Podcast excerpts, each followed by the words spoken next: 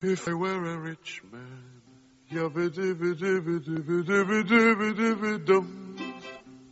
all day long I biddy biddy bum.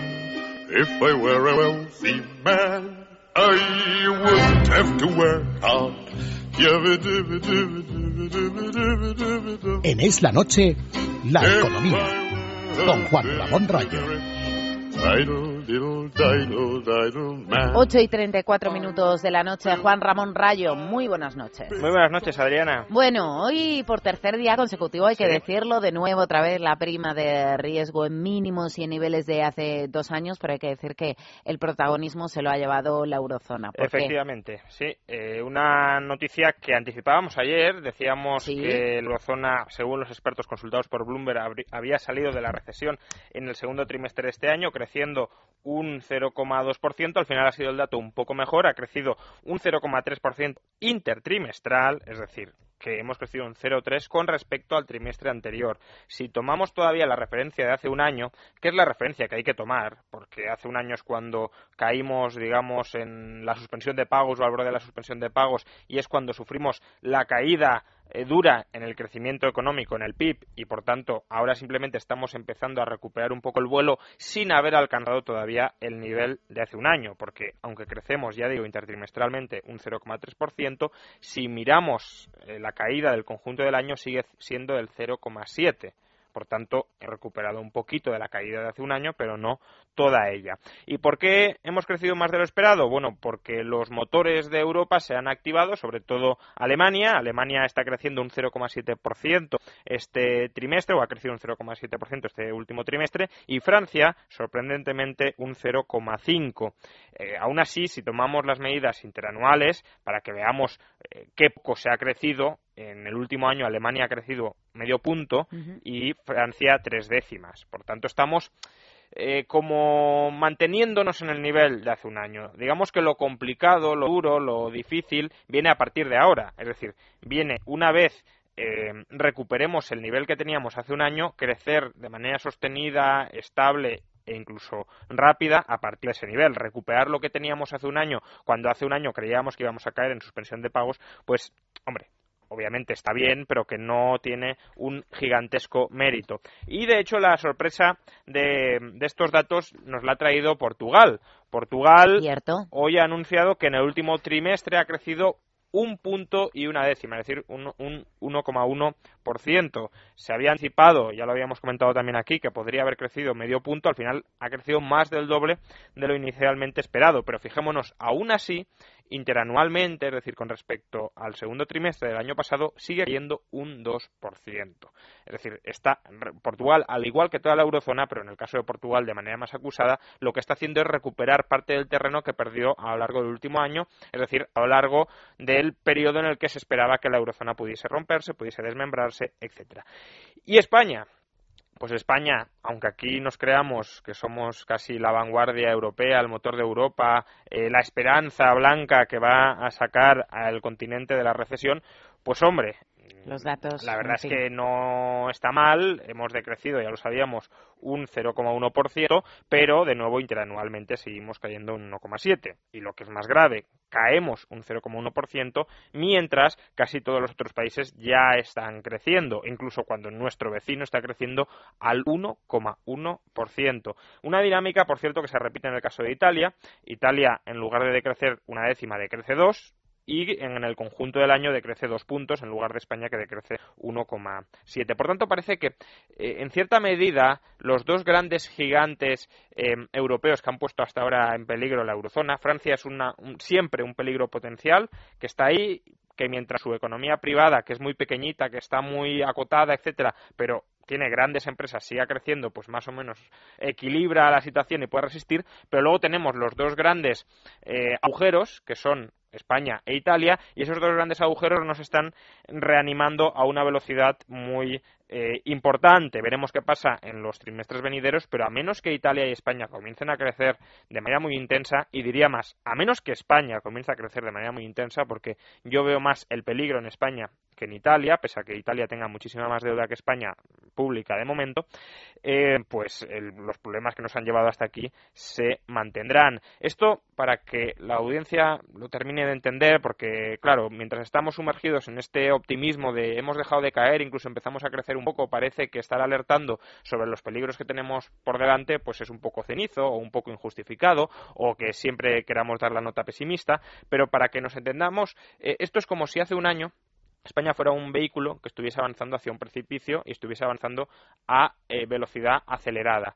Em, en lugar de dar marcha atrás, que es lo que deberíamos haber hecho, como nos pensábamos que todo se iba a romper, lo que hicimos fue pararnos en seco. Y el PIB, si, miramos qué es la velocidad a la que crece la economía, el PIB también se paró en seco. De hecho, caímos. Con lo cual, eh, Ahora lo que hemos hecho ha sido, como nos hemos dado cuenta de que todavía quedan unos cuantos kilómetros hacia el abismo, hemos vuelto a poner en marcha el vehículo y seguimos avanzando. El problema es que en gran medida seguimos avanzando hacia el abismo y lo que tenemos que hacer es cambiar el rumbo, cambiar de dirección, crecer, pero cambiar de dirección, es decir, solucionar los desequilibrios. Y eso es lo que por desgracia no hemos hecho y hasta que no lo hagamos, sí, el PIB puede crecer un poco, pero mientras nos sigamos endeudando más y más y más, seguiremos avanzando hacia ese abismo que no se va a mover de donde lo tenemos, que es justo delante, precisamente por no solucionar los desequilibrios. Quienes sí lo han solucionado los desequilibrios, por cierto, son esas tres economías, tres pequeñitas pero muy grandes economías, al menos en el ejemplo que nos pueden dar, que son los países bálticos, los tigres bálticos, como ya se les empieza a, llamar. Estos países están liderando el crecimiento dentro de Europa. En términos interanuales son los tres que más crecen de toda la eurozona. Y en términos eh, intertrimestrales, eh, Letonia y Lituania están creciendo un 0,5 y un 0,6. ¿Esto qué significa?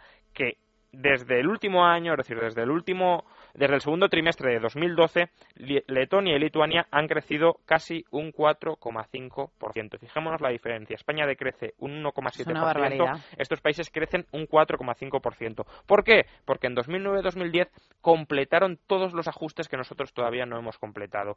Y al final, la austeridad y las liberalizaciones, austeridad por el lado del gasto, pero austeridad de verdad, y liberalizar la economía, dar libertad a la economía, funciona. Funciona para generar riqueza, para generar empleo, estos países tenían una tasa de paro tan alta como España, ya la han reducido a la mitad a niveles muchísimo más sostenibles. Además, han dejado de endeudarse con el exterior, como también, por cierto, está haciendo España, lo único, lo único en lo que nos parecemos de manera muy lejana y por tanto son un ejemplo a tomar en Europa. Pero tanto en España como en Italia, como en cierta medida en Portugal y en otros países de nuestro entorno, lo que estamos haciendo son pequeños parches para ver si hay una recuperación mundial que nos saca al final de todos los problemas que tenemos, eh, pese a que no hayamos hecho las eh, reformas. Y esto es lo que se vislumbra o lo que se sigue traduciendo pues en una prima de riesgo que sigue cayendo, hoy ha caído hasta los 260 puntos básicos. Y también otro dato que hemos conocido hoy y que también ilustra pues esa cierta tónica de, de optimismo en gran medida infundado que tenemos por porque los fundamentales de España siguen muy mal. Por ejemplo, hoy hemos conocido algo que habíamos adelantado aquí, pero que la producción industrial y la producción del sector servicios cayeron en junio, pese a estar supuestamente casi ya recuperándonos, eh, ahondamos en la caída de estos dos pilares de nuestra economía. Pues digo, esta prosperidad en parte o este optimismo en parte infundado lo que está haciendo también es que no solo suba la bolsa, no solo baje la prima de riesgo, sino que también se vuelva a prestar a nuestros bancos. Nuestros bancos hace un año tenían los circuitos de crédito internacionales absolutamente dependían del Banco Central Europeo para darles oxígeno. Hoy eh, nos hemos enterado de que con respecto al último año la financiación que les presta el Banco Central Europeo ha caído un 30%. ¿Por qué? Porque ya se están volviendo a financiar en parte en el mercado. Aún así, siguen teniendo una dependencia muy considerable del Banco Central Europeo, 250.000 millones de euros, el 25% del PIB de España, que es además el 35% de toda la financiación para la eurozona que eh, proporciona el Banco Central Europeo. Y es evidente que el peso de la banca española dentro de Europa no es el 35%. Por tanto, estamos recibiendo mucha más financiación de la que eh, nos corresponde pese a que esta vaya cayendo, es decir, pese a que esté recuperándose la confianza en nuestros bancos, sigue una cierta desconfianza que en cualquier momento puede volver a aprender si no solucionamos de nuevo esos desequilibrios fundamentales que básicamente, por resumir, se traducen en una burbuja del sector público que no hemos pinchado y que, lo que es peor, todavía no sabemos cómo vamos a pinchar porque el gobierno ya dice que ha tocado hueso reduciendo el gasto y no quiere reducir un euro más de gasto y así no se reduce el déficit. Y esos desequilibrios que tantas veces hemos puesto encima de esta mesa. Rayo, vamos a hacer una pausa, un minuto y rápidamente volvemos, ya lo saben, con eh, la pregunta de nuestros oyentes y también con las portadas, porque hoy saben ustedes que a las nueve y media toca animar a las selección española, con lo que no tenemos tertulia económica, así que hacemos y adelantamos en el tiempo un poquito esas pruebas económicas. Pero de momento pausa y volvemos enseguida. Es la noche. Es radio. En Iberdrola somos líderes mundiales en energía eólica. Y ahora también en el desarrollo de tecnologías marinas. La buena energía se abre camino. Iberdrola, empresa patrocinadora de Alicante, puerto de salida de la Vuelta al Mundo a Vela. Fatiga, estrés, cansancio acumulado, irritabilidad. Son síntomas claros de insomnio y de una falta de sueño reparador que día a día afectan a nuestra salud y calidad de vida. En estos casos, Dormax es una solución eficaz. Dormax es un complemento alimenticio natural único que nos ayuda a neutralizar las causas que nos impiden dormir, asegurándonos un descanso de calidad y verdaderamente reparador. Dormax, de Laboratorios Actafarma. El pez cebra, el pez disco, el globo, el payaso. Hay un montón de peces en el mar, mucho donde elegir. Por eso ING Direct te invita a que salgas ahí fuera a informarte. Pregunta, sé crítico, mira cuál es el mejor sitio para que tus ahorros empiecen a crecer y toma una decisión. A la cuenta naranja de ING Direct ya conoces. No pagas comisiones, puedes disponer de tus ahorros cuando quieras y tienes una gran rentabilidad.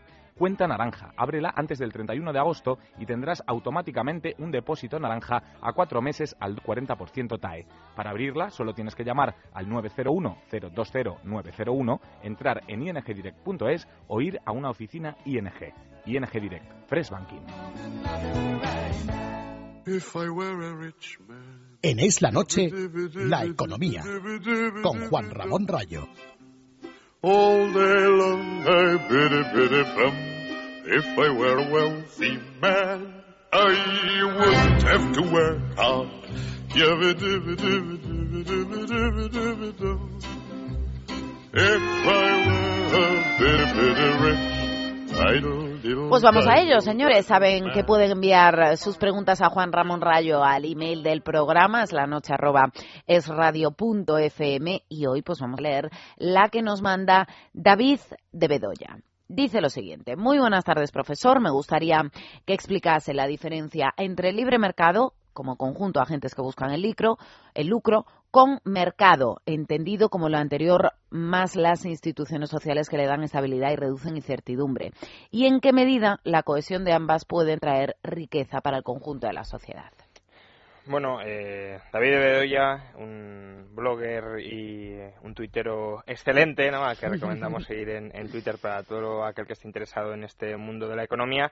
Pues bueno, hace una distinción entre libre mercado y mercado que, que yo no termino de ver eh, al menos con las palabras en, que él nos, nos, sugiere. Yo más bien distinguiría entre libre mercado y capitalismo, aunque con la misma excepción que él les quiere dar. En efecto, el capitalismo es eh, un sistema económico basado en la propiedad privada y en los contratos donde los agentes utilizan los precios de mercado, el capital y el ánimo de lucro para tomar decisiones eh, económicas, es decir, para decidir qué producir, cómo producir, etcétera. Entonces, todo capitalismo necesita de un libre mercado. Y en ese sentido, el libre mercado es un concepto más amplio que el capitalismo. Pero no todo libre mercado tendría por qué ser capitalista. Ha habido mercados más o menos libres sin que se haya llegado, digamos, a un estadio capitalista de la economía, con grandes corporaciones, sociedades anónimas, división de la propiedad de las sociedades anónimas en acciones, venta de las acciones al público, mercados de capitales y mercados financieros desarrollados, etcétera, etcétera. Eso es lo que requeriría el capitalismo, la esencia la presencia de capital, entendido como activos valorados a precio de mercado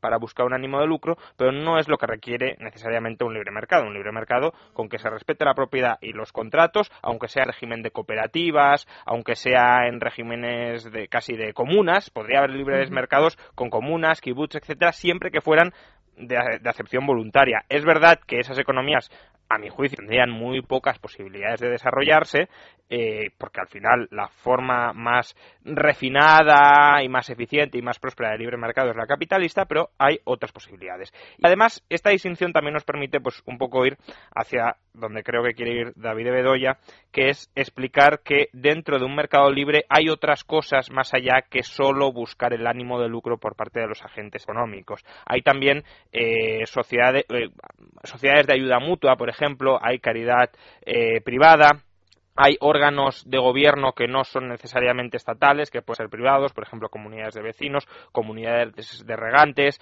eh, tribunales de arbitraje, eh, urbanizaciones privadas, clubes de todo tipo, y todo eso que no necesariamente buscan lucro, sino que simplemente son sociedades privadas que al final lo que buscan es cooperar entre los agentes o los miembros que las conforman, ayudarse entre sí, enriquecerse mutuamente en un sentido a lo mejor intelectual, espiritual, se me ha olvidado otra parte fundamental de los mercados libres como pueden ser las confesiones religiosas voluntarias, etcétera, pues todo eso no es economía capitalista, pero sí es sociedad de libre mercado o sociedad en sentido amplio, es decir, no una sociedad controlada y reglamentada por el Estado, sino desarrollada de abajo arriba, es decir, creación de instituciones como el dinero, como el derecho, como el lenguaje, que eh, son al final subproductos de la sociedad, subproductos del libre mercado, subproductos de la libre interacción de las personas, pero no son resultado del ánimo de lucro, de la planificación empresarial, de la planificación capitalista. Eso es un ámbito más propio de, las decisiones de producción muy impersonales.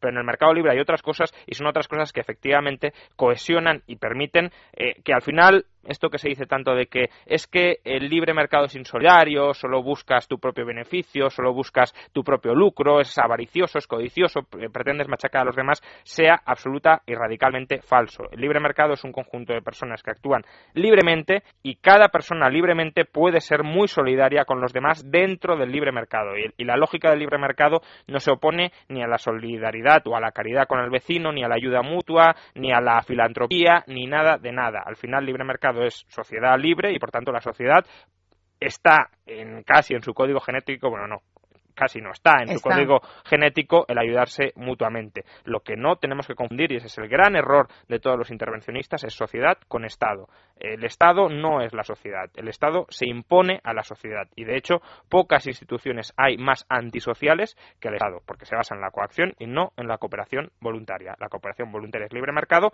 aunque no necesariamente, como comenta David Bedoya, libre mercado capitalista, aunque el capitalismo sí es la forma más desarrollada y reinada de la producción dentro del libre Pues esta era la respuesta a la pregunta que mandaba David de Bedoya. Repetimos que saben que si quieren mandar cualquier cuestión para que nuestro compañero Juan Ramón Rayo pues eh, la responda en este tiempo, lo deben hacer al programa eh, de esta casa es la noche arroba es radio punto fm todos los días aproximadamente sobre las nueve menos cuarto, nueve menos diez por ello después de ese repaso de informaciones económicas pues después de este repaso como decimos contesta a todas esas preguntas ahora vámonos a ocuparnos vamos a ocuparnos, mejor dicho, del repaso de las portadas de la prensa económica. Saben que cada día nos las trae Profim. Profim Empresa de asesoramiento financiero independiente les presenta las portadas económicas. Nos la trae Profin y nos la trae Rayo. ¿Cómo no? ¿Por dónde empezamos, Rayo? Bueno, pues claramente la noticia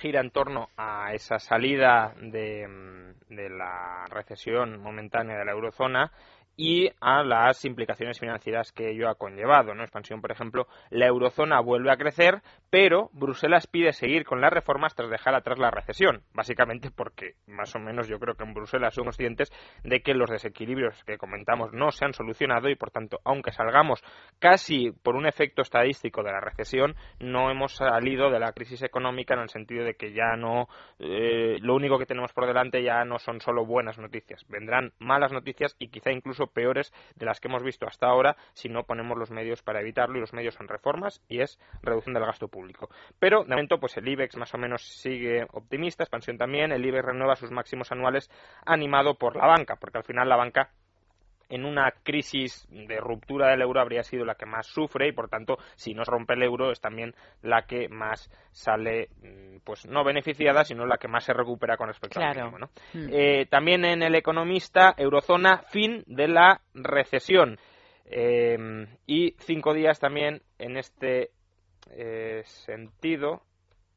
A ver, el ordenador nos da, señores, a veces unos pocos de problemas. Los, los, datos de la eurozona permiten a Alex conquistar un nuevo máximo anual. Esto portada de cinco días. De cinco días, efectivamente. Y luego Libre Mercado lleva un despliegue de dos titulares. La eurozona abandona la recesión, la prima de riesgo cae a niveles de hace dos años. Esto prácticamente viene siendo el titular de los tres últimos días, pero porque cada día sigue bajando un poquito y por tanto cada niveles, día claro efectivamente sí además bueno en este reportaje de Rocío Gidor pues recuerda que hace un año justo estábamos en 600 puntos básicos, es decir, ha caído más de la mitad la prima, pero es mm. que la prima de 600 puntos era una prima que asumía, presuponía la ruptura del euro, la de 260 sigue siendo una prima muy alta para una situación de supuesta estabilidad, porque si es estable, si no va a pasar nada, deberíamos tener una prima como en 2007, que era cero, eh, pero desde luego es más baja que eh, la que asumía que íbamos a rompernos y a desaparecer eh, de repente. Y, básicamente, pues estas son las, las portadas principales de, de, la actualidad. Si queremos un titular más de estos que quizá pueden ser, no sé si graciosos, el economista, las grandes marcas apuestan por el todo a un euro para salvar ventas. Es una nueva muestra del ajuste de precios necesario para recuperar la competitividad e inevitablemente para que estas grandes marcas se rentabilicen bajando precios tendrán que bajar costes y parte de esos costes, ya lo hemos dicho muchas veces, son salarios. ¿Cuánto contigo, Juan Ramón. Bueno, de eso mañana más. Mañana, mañana más. Mañana más, porque ahora nos tenemos que ir, ya lo saben ustedes, a la publicidad. Son las 8 y 54 minutos. A la vuelta repaso informativo. Cambiamos un poquito por esa retransmisión de deportes y después boleto informativo. No tendremos tertulia económica, sino que eh, tendremos pues eh, sección de cultura con Mar Suárez y también pues ese repaso por eh, lo que fue noticia un 14 de agosto, como lo es. Pausa y volvemos enseguida. Imagine que descubre un mundo financiero donde usted acierta en sus decisiones de inversión. Pues ese mundo existe. Y para llegar a él solo necesita un buen compañero de viaje. Esa buena compañía se llama Profim. Solo Profim le garantiza un viaje a su medida, sin sorpresas, donde va preparado llueva, truene, nieve o haga sol. Profim, el compañero de viaje perfecto para su dinero. Profim, el experto que siempre le acompaña para tomar decisiones de inversión acertadas. Profim, empresa de asesoramiento financiero independiente, incita en la CNMV.